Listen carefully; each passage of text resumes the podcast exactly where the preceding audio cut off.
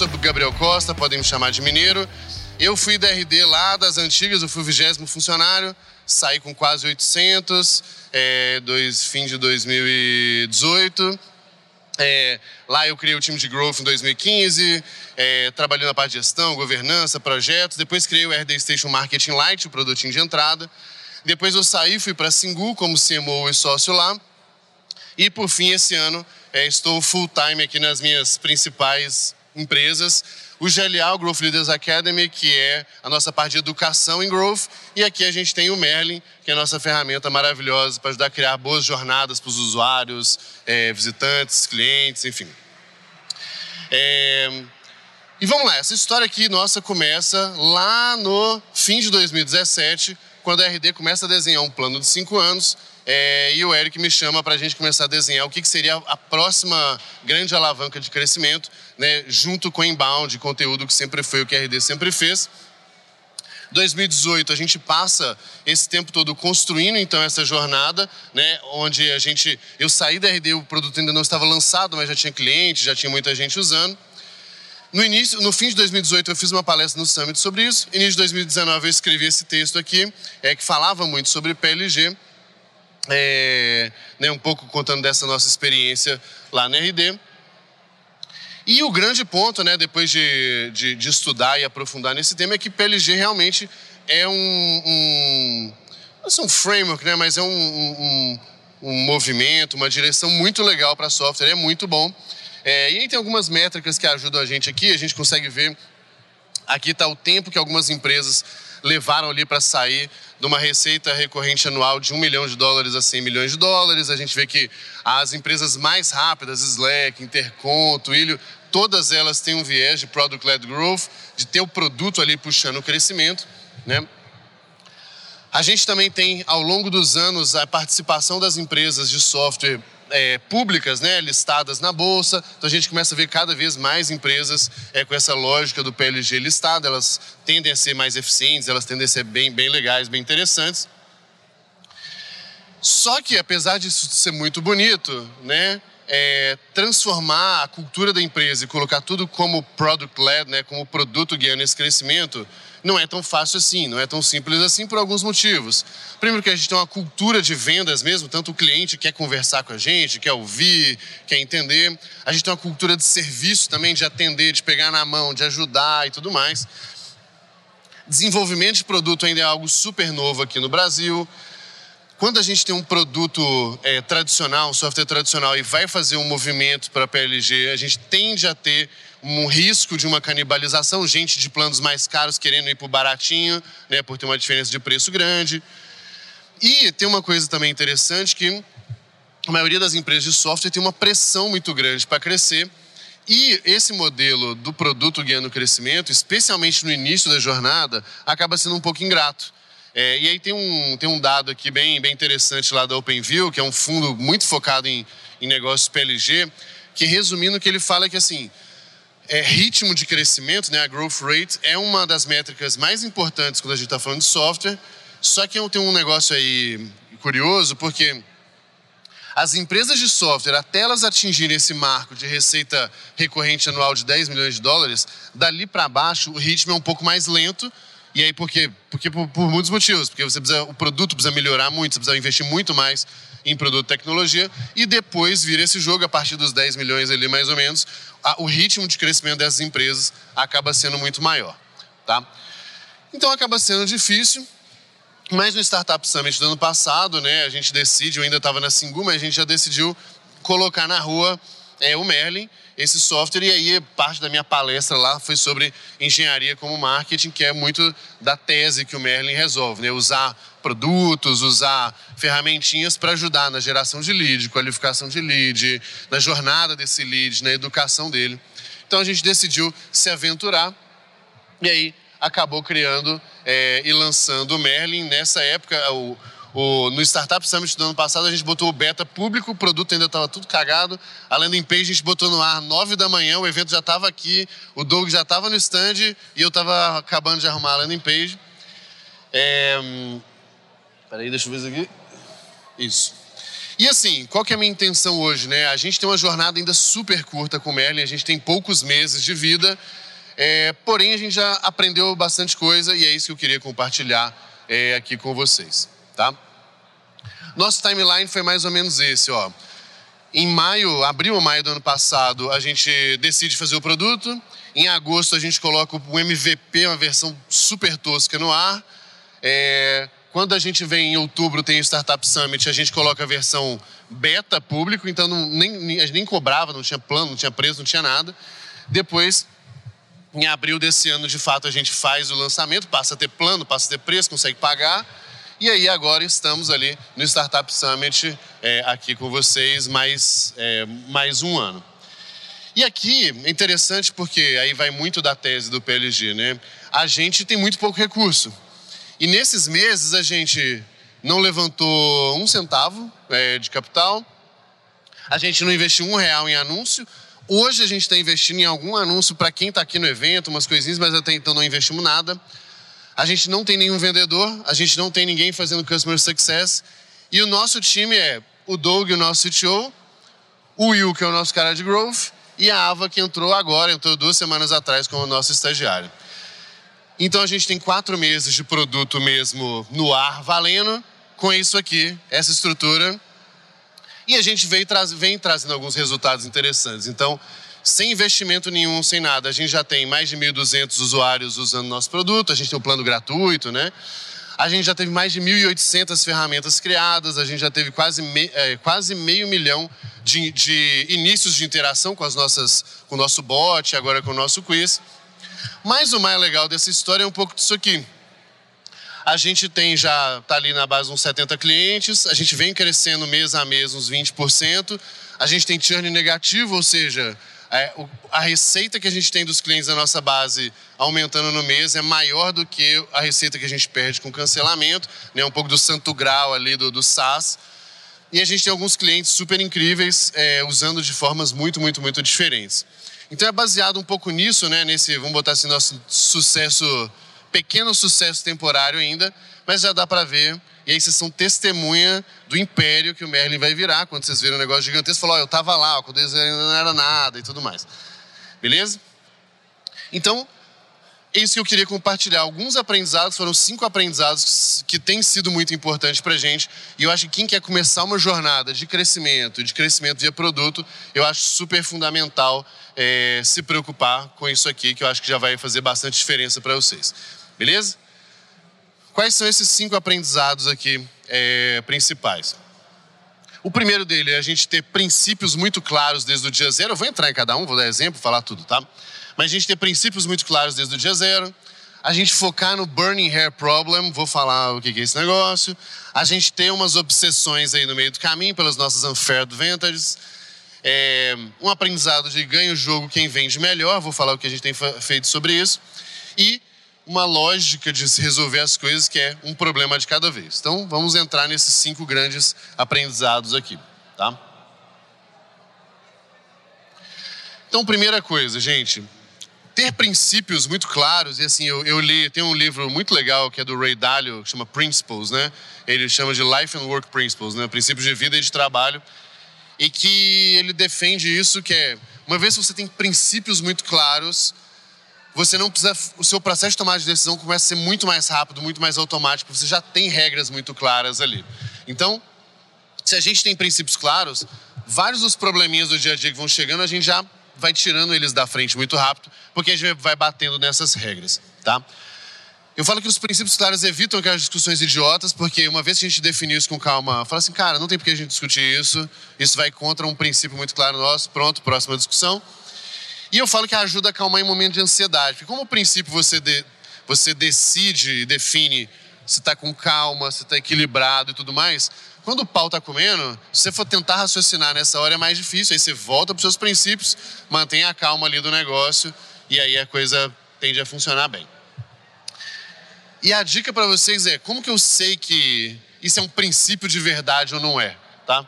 E para mim a dica é isso aqui a gente, se é princípio de verdade, a gente está disposto a abrir mão de receita de curto prazo em prol daquele negócio. Então, assim, não, eu prezo. Ó, quem quer ver que está fora do script? Tem grande chance de eu falar merda agora. Vamos lá. Tem um tanto de empresa que fala: não, cliente em primeiro lugar, cliente é o rei, cliente blá blá blá. Tem vários discursos, né? Só que aí ele é em primeiro lugar, enquanto é conveniente para você. Aí o cliente vai lá e fala assim: tem uma pandemia, por exemplo, o cliente vai lá é, e fala assim: cara, tô com um problema aqui, eu preciso ficar dois meses sem pagar, ou, ou postergar, ou dividir, ou parcelar. E aí a empresa vai lá e tem uma postura super intransigente e não tá nem aí. Por quê? Porque ela quer garantir a receita dela do curto prazo. Então tem várias dessas coisinhas no dia a dia. Por exemplo, a gente fez alguma besteira, cara, vou pedir desculpa, vou dar três meses de graça pro cara. Ah, mas aí vai abrir mão de receita. Vai, mas porque se eu prezo pelo cliente mesmo, eu tenho que botar ele em primeiro lugar. E se você não quer fazer isso, tudo bem. Só não fala que é um princípio, é seu cuidar do cliente acima de tudo, tá? E a gente tem alguns princípios aqui. A gente tem alguns princípios da nossa empresa e alguns princípios do nosso produto, tá? Princípios da nossa empresa. A primeira coisa é um jogo de longo prazo. Então a gente otimiza as, as nossas decisões porque a gente entende que vai ter mais ganhos no médio e longo prazo e não só para o dia de hoje. Features que a gente vai priorizar, é, planos, preços, dia a dia, como que eu vou interagir com o cliente, tudo isso. A segunda coisa a gente fala que é um crescimento alinhado ao modelo. Então, por exemplo, a gente quer uma defesa de o produto guiando o crescimento. É óbvio que eu posso ter time de vendas. Só que qual que é o playbook de SaaS tradicional? E não tem nada de errado com ele. É... Mas se você quer seguir a lógica do PLG mesmo, né? É, aqui a gente falou, cara, a gente precisa fazer que o produto faça isso. Se eu contratar um tanto de vendedor, eu vou aumentar, eu vou ter mais crescimento que eu tenho hoje, eu tenho certeza absoluta. Só que o que eu quero é que as pessoas tenham uma jornada dentro do meu produto. Então eu sou forçado, e é por isso que o crescimento, quando você é pequenininho, é mais, é, é mais difícil mesmo. Então a gente escolheu não ter time de vendas, o produto ele vai ter que melhorar o suficiente para ele conseguir começar a se vender. Então a gente conversa com muito cliente, a gente ajuda, mas eu não tenho alguém responsável por vender. Então aqueles aqueles 70 clientes que eu falei para vocês, todos eles tiveram interação com a gente, tiveram ajuda, mas não teve um vendedor pegando, explicando, mandando boletinho que, que é aquele negócio padrão, né? Outra coisa que a gente toma muito cuidado é o manter um crescimento mais consistente, não ter voo de galinha. Aqui foi uma escolha que a gente fez, é, que a gente entende que no médio e longo prazo também é melhor, vai ser um produto melhor. Então, é pra, muitas vezes, para a gente ter crescimento acelerado, nosso produto fica ruim, é, ele fica capenga. Então, a gente tem, toma muito cuidado com isso e toma muitas decisões para que é melhor a gente ter o 15% mês a mês do que 35%, 30% e depois a gente é, sofre com, com esse crescimento, tá? E aí mais outros alguns princípios aqui, muito nosso, e pode ser que os princípios mudem no meio do caminho, tá?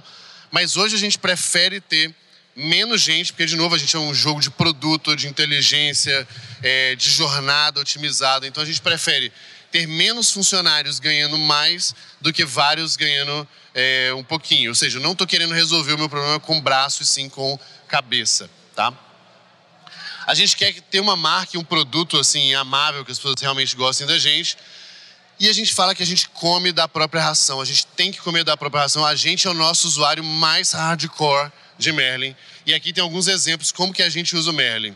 A gente usa o Merlin para dúvida e suporte, então se você está usando lá e quer mandar alguma coisa, é com o Merlin. A gente, quando você entra no GLA e a gente tem um botzinho de onboarding, onde eu te recomendo conteúdo, te recomendo pessoas para você conversar. A gente está fazendo uma ação aqui que é do Magic Match, não sei quem já viu aqui, que é de fazer networking aqui no evento. O Merlin faz todo esse trabalho, já vou explicar mais na frente para vocês. A, a, gente tem uma newsletter semanal chamada Alavancas. Para se inscrever na newsletter é via Merlin. Para você, a gente fez um sistema de referral via Merlin. O onboarding do Merlin é com o próprio Merlin. Então é uma loucura. A gente tem, usa ele em todos os momentos, o tempo inteiro.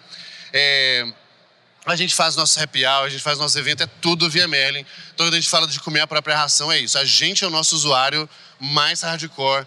Ninguém entende mais o produto que a gente e ninguém sofre mais com os problemas de produto que a gente também, o que ajuda muito a dar uma certa prioridade quando a gente, a gente sente a dor que o usuário sente, tá? Então, esses são alguns produtos da nossa empresa super importantes para a gente. E tem mais alguns princípios aqui de produto que também são muito importantes. Né? O primeiro é a gente, a gente, como produto, precisa gerar valor para o usuário antes de cobrar por qualquer coisa.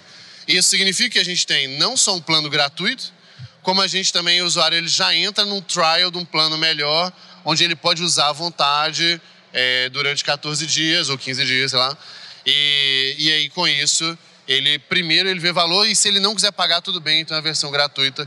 É assim que ele primeiro chega pelo produto, depois ele se convence.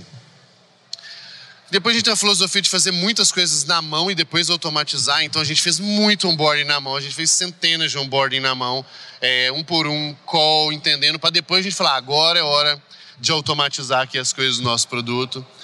É, esse é um princípio que a Amazon tem que eu acho muito legal, que o usuário não pode pagar pelas nossas ineficiências. Então, se eu tenho um problema de cobrança, é, eu tenho que dar meus pulos, eu tenho que dar um jeito de. Sei lá, o cliente teve um problema com nota fiscal. Eu não posso falar para ele, ele manda a mensagem e fala: não, me manda um e-mail no suporte. Não, não, não. Ele, ele não. A culpa é minha. Eu não posso fazer ele ter um trabalho extra por causa de uma incompetência minha. Então, é, isso eu sou muito, muito, muito chato. É, e assim, ah, o cliente, sei lá, ele não está conseguindo fazer um negócio. Eu falei, cara, então a gente vai ficar duas horas, três horas para ajudar a fazer. Ah, mas ele é do plano gratuito. Não importa. Se ele não está conseguindo fazer alguma coisa, é porque a gente é incompetente em algum aspecto, a gente tem que arrumar e a gente paga esse, esse preço, tá? Aqui uma filosofia de, de produto engenharia que a gente gosta bem, que é corre, mas depois volta e limpa. Que é, a gente desenvolve rápido, aí fica um tanto de legado e débito técnico no meio do caminho, então a gente precisou lançar um, o quiz aqui no evento. Cara, vamos lá, aceleramos, corta, enxuga, sai com os bugs, sai com os problemas. Não tem problema, lança rápido.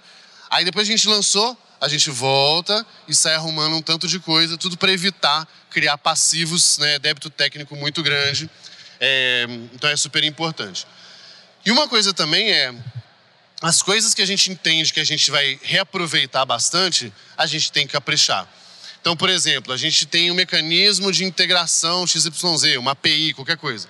Cara, se isso é importante para mim e eu vou usar para várias coisas, desde o dia zero eu preciso gastar bastante tempo é, fazendo esse trabalho é, bem feito, ter uma boa engenharia, estar otimizado. Porque se eu deixo para resolver daqui a um ano, puta, não vai ser resolvido. E é por isso que a gente vê tantos produtos que depois é muito caro resolver esses problemas, tá?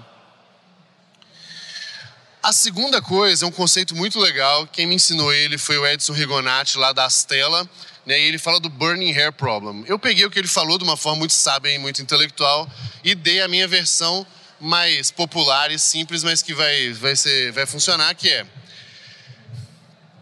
Vou pegar o um exemplo aqui. Se, sei lá, se a cabeça... Oh, tá, Thaisinha tá ali. Se o cabelo da Thaís começa a pegar fogo, eu posso apagar o cabelo dela, o fogo, na vassourada. Que ela ainda vai ficar feliz comigo. Porque aquela dor, aquele problema é tão latente que não importa se eu apaguei na mão, batendo, com a vassoura. Com... O importante é eu preciso resolver aquele problema. E o que é a mensagem por trás desse negócio, desse burning hair problem, né? É a gente se preocupar com os problemas que são tão grandes, tão latentes, tão que doem, porque se dói muito, ela se importa menos com a minha solução. Eu posso ter uma solução que está meio capenga, ela não vai ficar preocupada se está bonitinha, assim, cara, nossa, isso estava me matando aqui e está resolvendo o meu problema, show de bola. E é isso que a gente quer. O Merlin hoje está muito longe do que eu quero como UI, como UX, como funcionalidade e tudo mais. Mas a gente está extremamente preocupado em entender é, qual, qual o, é, o cabelo de quem que está queimando aqui. E aí a gente tenta aquilo ali resolver muito, muito, muito bem.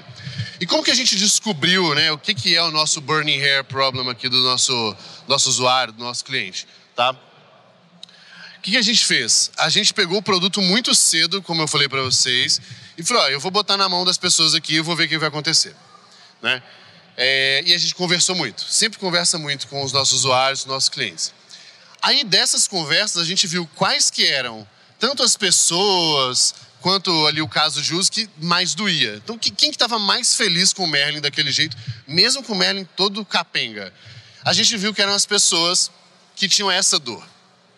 Você, aí, talvez a maioria parte que deve ser o empreendedor ou trabalha com marketing, alguma coisa assim, né?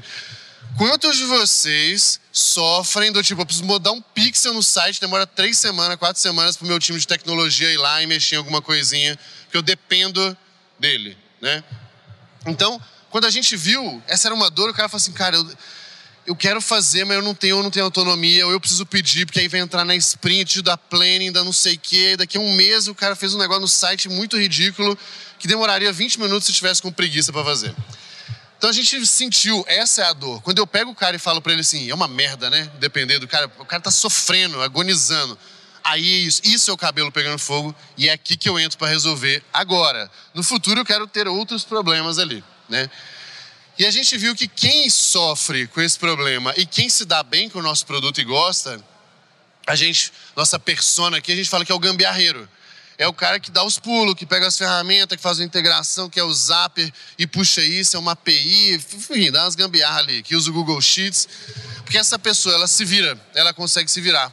Então, de novo, há uma dor muito grande que ela quer resolver e ela já tem um instinto um pouco mais curioso, um pouco mais, botar empreendedor nesse sentido. Então, a nossa solução aqui é, olha, então eu tenho para você uma solução no code, né? Então você não vai precisar muito de código, uma coisinha e outras pode fazer. Muito versátil e principalmente, né, com boas integrações e com tutorial, porque de novo, essa pessoa se vira. Se você ensinar ali como é que ela faz e a dor é grande, ela vai se virar. Então, por exemplo, ao invés de a gente melhorar bastante o UI UX, o software que tem que evoluir, mas tem que ter o seu custo, tem seu tempo, o que a gente fez? Criamos uma wikizinha do Merlin. Então, quando a gente pega o gambiarreiro e fala assim, ó, cara, aqui tem tudo que você precisa. Aqui tem umas instruções básicas, aqui tem alguns casos de uso, aqui já tem umas gambiarra que muita gente pede.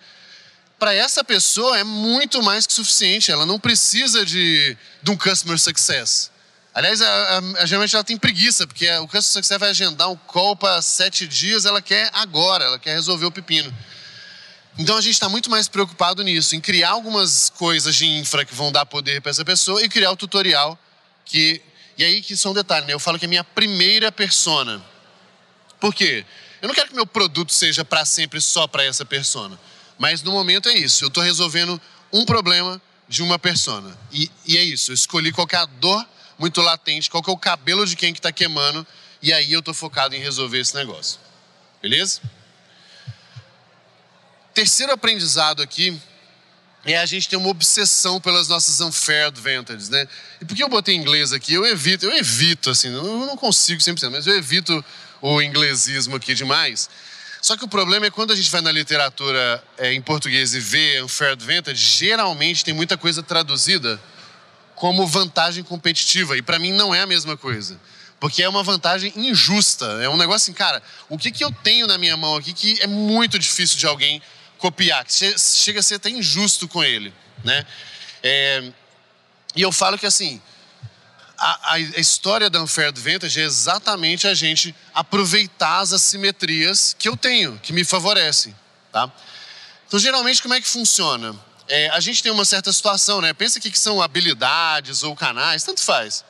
É, o que, que a gente faz normalmente? A gente quer melhorar tudo um pouquinho. Então a gente vai lá e fala assim: ah, tal coisa eu tô, tal canal eu tô muito ruim, ou tal assunto, né, eu tô mal menos. E aí você melhora um tanto de coisa um pouquinho, para não ter essa sensação de eu tô de, não tô devendo em nada. O ponto é que quando você realmente faz um pouquinho de cada coisa, você não fica excepcional em nada, você fica geralmente ali bem do mal menos, bem do mal menos em tudo. E a proposta aqui das nossas unfair adventures é o que, que eu tenho de vantagem justa, e eu vou dar uns exemplos das nossas aqui, é, que eu vou escolher aquelas coisas e vou arregaçar ali, e o outro lado, paciência, eu vou ficar, se eu ficar devendo, que é mais ou menos isso. Ao invés de tentar melhorar um tanto de coisa um pouquinho, eu falo assim, pô, isso aqui eu posso capitalizar muito mais. Então eu vou botar muito mais energia para focar num negócio, ficar muito excepcional nela. E geralmente é isso. A gente vê poucos negócios capitalizando as suas é, vantagens injustas aí. E eu vou trazer alguns exemplos do que, que são as nossas, tá? A gente, eu acho que a gente tem mais algumas, mas tem quatro aqui que eu queria trazer. Primeira, de audiência nichada e de autoridade. Segundo, de relacionamento. Depois, uma estrutura do GLA e depois marca. Mas vamos entrando em cada uma aqui. Primeira coisa, quando a gente fala é, que eu e a Thay, né, que criamos o GLA, depois o Doug se juntou e a gente criou o Merlin. A Thay, ela foi CMO da Max Milhas, ela criou aquele joguinho maldito de Orkut, aquele Colheita Feliz, lembra da Fazendinha lá do, do negócio? Chegou a ter 40 milhões de usuários desse joguinho dela. É, cara, ela é fantástica, ela já tem uma experiência muito boa, ela já empreendeu no Vale. É, então, quando eu e ela, a gente começou a criar ali a nossa comunidade do GLA, a gente tem mais de mil pessoas hoje na nossa comunidade, nos nossos grupos, na nossa plataforma, pessoas que já gostam da gente, já acompanham o nosso conteúdo. Pô, essa é uma vantagem, meu concorrente não tem essas, sei lá, essas mesmas mil pessoas lá com ele, então precisa aproveitar. A gente começou o nosso canalzinho no YouTube do GLA, vamos aproveitar para a gente também. A gente é muito convidado para palestra em evento, então, pô, então se eu vou palestrar no evento, eu vou falar do quê? Do Jabazex a palestra inteira aqui do, do Merlin, mas com um bom conteúdo é, para enfim, né, a gente passar. O próprio Instagram meu e da Thay, que começa a ganhar força, ainda muito pequenininho comparado a grandes influenciadores, mas comparado aos nossos concorrentes, né? E como eu falei, né, o nosso histórico de resultado, então que eu construí na RD, na Singu, agora aqui, a Time. Então a gente tenta capitalizar essas coisas com isso. Então a gente consegue estar nos eventos, em vários eventos, falar para muita gente sem pagar sem nem correr atrás, na verdade. As pessoas vêm, vêm até a gente. Então, essa aqui é uma, uma das nossas. Como que a gente usa essa nossa vantagem injusta. A segunda são os nossos relacionamentos, né? Felizmente também até a gente tem muito bem relacionado, muita gente do mercado, muitos amigos. Então, quando a gente criou o conceito do Merlin, eu fui conversar com várias pessoas que estavam em posições ali que eu entendia que poderiam, né, CMOs de grandes empresas, de pequenos, founders, empreendedores, enfim. Outra coisa, a gente quis montar um conselho consultivo. A gente tinha várias ideias do Merlin ali. Eu trouxe várias pessoas bizarras, juntei num sábado lá em São Paulo. Por quê? Porque são meus amigos, porque são próximos. Ajuda a gente também a trazer algumas grandes contas, porque a gente é muito amigo de CMO de várias empresas, então já chega pela, pela pessoa que tem a dona da caneta a gente, por causa do relacionamento, a gente fecha parceria muito fácil. A gente tem patrocinadores dos nossos conteúdos. A gente tem patrocinadores de projetos que a gente nem começou ainda, mas por as pessoas gostarem da gente, confiarem na gente, elas topam. A gente tem muito relacionamento com o investidor, com o fundo. Então tem várias coisas que para a gente acaba sendo bom. Temos que capitalizar esse negócio. E próprio evento, né? A gente vai estar presente nos maiores eventos de marketing, growth, empreendedorismo do, do Brasil esse, esse semestre. Tudo isso sendo convidado, tendo stand, tendo participações muito boas, graças a essa simetria. Então, eu preciso explorar. Se eu conheço muita gente, se essas pessoas são parte ali do meu dia a dia, eu preciso trazer isso e usar a favor da minha empresa. A terceira coisa é que o GLA, né, como eu falei, essa plataforma de educação, a gente fez alguns investimentos grandes. Então a gente tem estúdio, é, a gente tem uma newsletter sobre growth, a gente tem grupo. Eu falo que a gente tem pixel, então todo mundo que passa por coisas do GLA a gente pode targetear via Merlin também. Então o Merlin ele já começa com audiência, com pixel, é, com milhares de assinantes na nossa newsletter. Outra coisa, o GLA é uma empresa que já dá dinheiro, então o próprio GLA financia o Merlin, então o Merlin não precisa de investimento. A gente pode decidir levantar em algum momento, mas a gente não precisa estar preocupado hoje em pagar a conta, é, em fazer as coisas que a gente consegue investir exatamente, porque isso faz muita diferença para a gente. E a gente montou um estúdio lá em São Paulo, por exemplo, então a gente gastou uma nota absurda. Então se a gente já investiu no estúdio, eu tenho um videomaker, eu tenho tudo, o que eu vou fazer? Vou usar para o GLA também. Se o meu concorrente fosse montar o mesmo estúdio, talvez ele teria que desembolsar ali uma grana, boa grana, que o Merlin em si não teve que tirar do bolso. Ou seja, eu tenho que aproveitar e capitalizar essas minhas assimetrias, né? Então aqui está o nosso estúdio do, aqui está o Deep Growth. Aqui, por curiosidade, a gente tem, eu vou falar ali, a gente tem um podcast que chama Gambicast, que é um podcast de gambiarra. E ele é gravado desse jeito. E olha só, a gente vive a nossa gambiarra no nosso dia a dia, então na própria gravação já tem ali o, o, uma gambiarrinha. Então, a gente tem uma estrutura bem legal, tem câmera, tem microfone, tem tudo, então a gente precisa capitalizar o negócio, tá?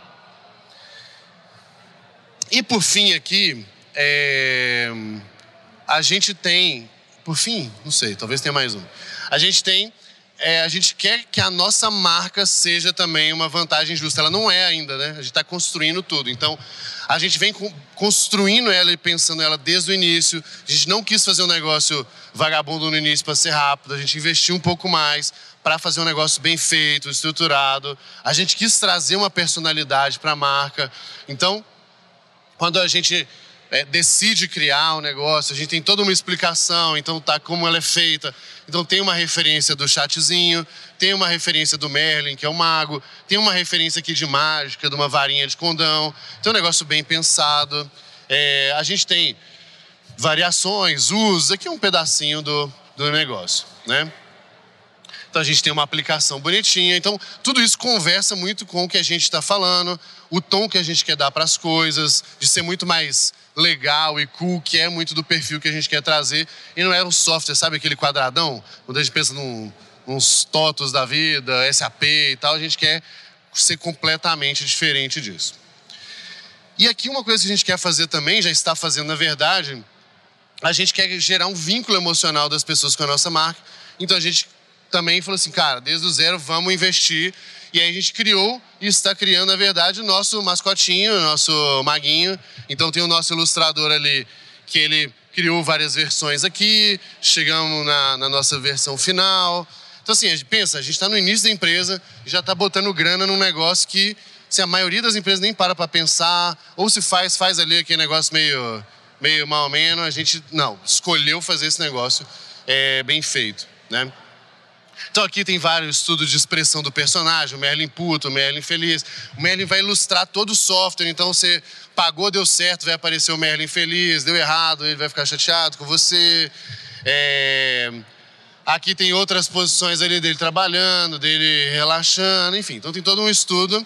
E aí, inclusive, ficou pronto essa semana, pelo menos o personagem principal. Então esse aqui, para apresentar para vocês em primeira mão, esse é o Merlin em breve, né, na versão pelúcia, adesivo e tudo fofinho, porque eu quero as pessoas emocionadas e, e realmente é, apegadas ali ao nosso, ao nosso maguinho. Então é o que eu estou falando, a gente quer construir isso desde agora para ser uma simetria, uma força muito grande mais para frente. E pouco, eu, eu desafio vocês, assim, poucas marcas, ainda mais de software, B2B, que se preocupa com esse tipo de coisa desde, desde muito cedo, né?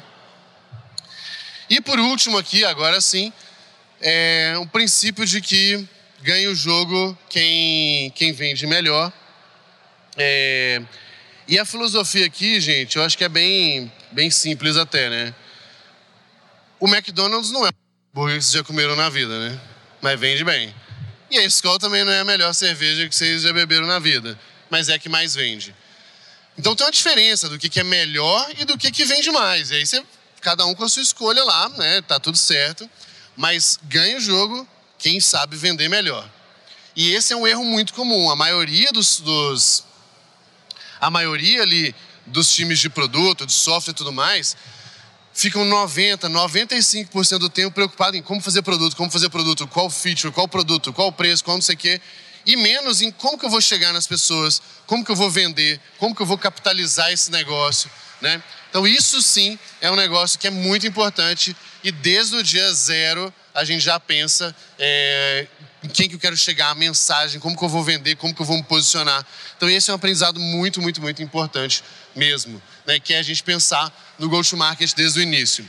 E aqui eu até fui recuperar é, no, no, meu histórico ali, e eu achei, aqui eu não vou ter detalhe, né, mas a primeira apresentação que a gente fez, é, e aí eu resgatei aqui Ó, que no dia 3 de julho a gente já tinha, 3 de julho do ano passado, a gente já tinha uma primeira versão. Óbvio que não a definitiva, óbvio que não que a gente está fazendo exatamente igual hoje, mas desde um ano atrás a gente está quebrando a cabeça como que eu vou para o mercado, como que eu me posiciono, como que eu vendo, como que eu me diferencio das pessoas, né?